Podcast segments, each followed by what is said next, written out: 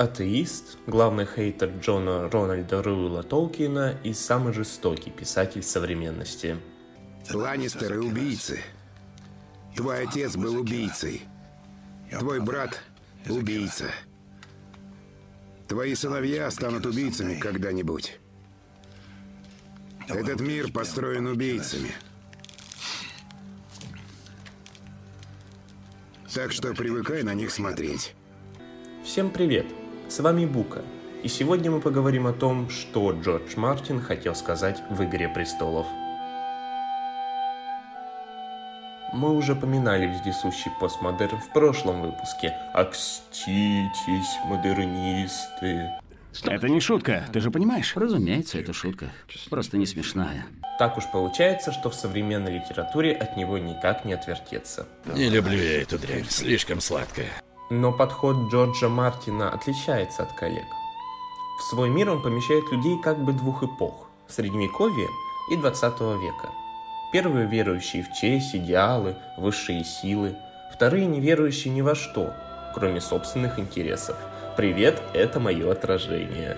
Ну, такие мысли мне возникают. Э, Вестеросе над этим смеются.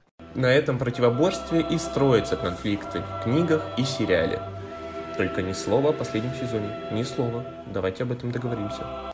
Детям незачем слушать эту грязь. По ходу повествования Мартин последовательно разбивает и разбирает рыцарские, человеческие и религиозные идеалы Средневековья.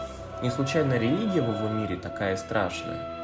Она или носит формальный бессмысленный характер, как культ семерых, в который ну вообще мало кто верит.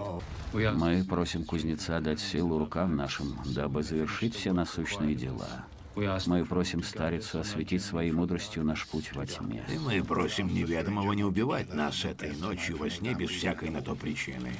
Либо походит на поклонение чему-то злому и неестественному, как, например, культ владыки света. Его жрецы способны оживлять и творить прочие чудеса, но за ними всегда стоит высокая цена, как если бы это был договор с дьяволом. Владыка Света хочет, чтобы врагов жгли, утонувший бог, чтобы их топили. Почему все боги такие злобные твари? Мрачность вселенной льда и огня усугубляется еще и тем, что там нет судьбы. Все, практически все, кого называли избранными, погибали, не исполняя предназначения. Все, кто полагается на веру, а не на разум, гибнут в той или иной форме. Как такой придурок смог дожить до таких лет? Я умею убивать. Однако зачем же все это?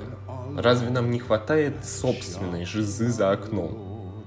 Уверяю, Джордж Мартин делает это не для нас с вами. Он спорит, хоть и заочно, с создателем «Властелина колец» и всего жанра фэнтези Толкином. Похоже, что мне придется убить гору самому. Представь, какую песню об этом сложит.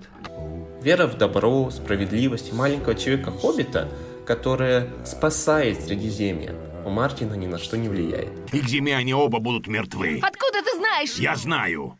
Он слаб и не может защитить себя. До зимы они оба умрут.